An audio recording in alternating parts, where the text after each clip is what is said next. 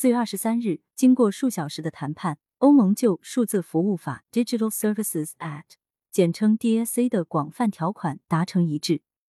这一法案需要在晚些时候得到欧洲议会和欧盟委员会的正式批准后才能生效。一旦获得通过，DSA 将直接适用于整个欧盟地区。并在生效后十五个月，或者从二零二四年一月后以较晚日期为准开始适用。这项法案将迫使科技公司对其平台上出现的内容承担更大的责任。科技公司面临的新义务包括：更快的删除非法内容和商品，向用户和外部研究员解释他们的算法如何工作，以及对虚假信息的传播采取更严格的行动。如果不遵守规定，公司将面临高达其年营业额百分之六的罚款。此前的三月份，欧盟公布了数字市场法案 （Digital Markets Act），简称 DMA 法案。该法案将反垄断治理的矛头瞄准了苹果、谷歌、Meta、亚马逊和微软，旨在规制五大公司在欧洲的商业行为和市场主导地位。一旦硅谷巨头们违反了 DMA，他们将面临高达其前一财政年度全球年营业额最多百分之十的罚款，以及高达百分之二十的再犯罚款，甚至有被拆分的风险。DSA 数字服务法案不应该与 DMA 数字市场法案混淆。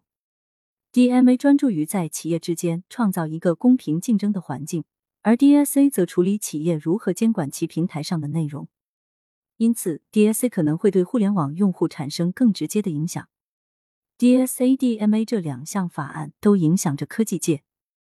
与 DMA 一样，DSA 也区分了不同规模的科技公司，对大公司施加更大的义务。Meta 和谷歌等在欧盟拥有至少四千五百万用户的最大规模的公司，将面临最严格的审查。这些科技公司一直在努力游说降低 DSA 的要求，特别是关于定向广告以及将数据移交外部研究员的要求。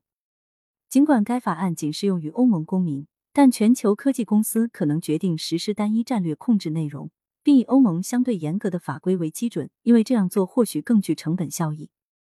就连热衷于通过自己的法规控制大型科技公司的美国立法者，也已经开始从欧盟的规则中寻找灵感。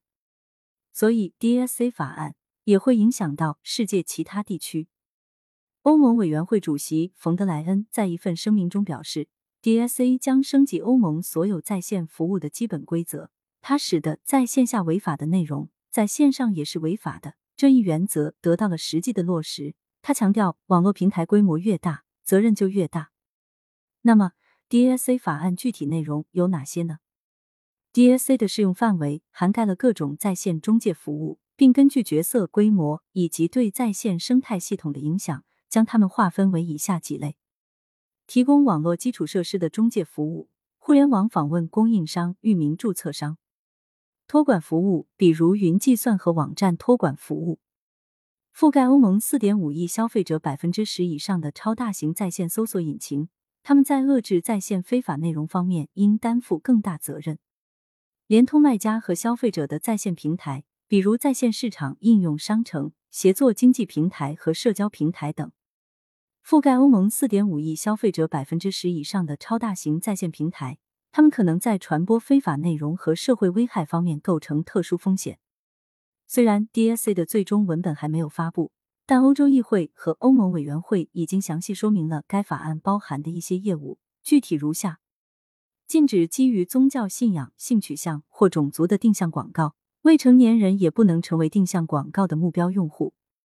禁止那些引导用户做出某些选择的、具有迷惑性或者欺骗性的用户界面（暗黑模式 （Dark Pattern））。欧盟表示，作为一项规则，取消订阅应与注册一样简单。Meta、原 Facebook 等超大型在线平台必须使其推荐算法的运作，如用于在 News Feed 的内容排序或者 Netflix 上的电视节目推荐，向用户保持透明。这些平台还应该提供不基于分析的推荐系统。以 Instagram 为例，它恢复了按时间顺序排列的版本。托管服务和在线平台必须解释清楚他们删除非法内容的原因，并赋予用户就此类删除提出上诉的权利。但是 DSA 本身并没有定义哪些内容是非法的，而是由各个国家和地区自行决定。最大的在线平台必须向外部研究员提供关键数据，以更深入的了解在线风险如何演变。在线市场必须在其平台上保留有关交易者 （trader） 的基本信息，以追踪售卖非法商品或服务的个人。大型平台还必须引入新的策略来处理危机期间的错误信息。这一条款的灵感来自最近发生的俄乌冲突。领导欧盟大部分技术监管的欧盟竞争事务专员玛格丽特·维斯塔格 （Margaret Vestager） 说：“DSA 帮助创建一个安全和负责任的在线环境，平台应该对其内容审核决定保持透明，防止危险的虚假信息传播开来，并避免在市场上提供不安全的产品。根据协议，我们将确保平台对其服务可能给社会和公民带来的风险负责。”欧盟内部市场专员 Terry Breton 进一步评论道。有了 DSA，大型在线平台那种凭借自身规模大而不在乎监管的时代即将结束。DSA 正在为平台设定明确统一的义务，科技公司因违规受到的惩罚将与其规模、影响和风险成比例处罚。DSA 授权欧盟委员会监督非常大的平台，包括对科技公司高达全球营业额百分之六罚款，甚至在科技公司屡次严重违规的情况下，禁止在欧盟单一市场运营。注意，这里的罚款基数是全球营业额，可不仅仅是在欧盟的营业额哦。相信法案正式生效后，会有很多吃瓜群众在屏幕前等着看，谁将会成为第一个接受欧盟巨额罚单的公司。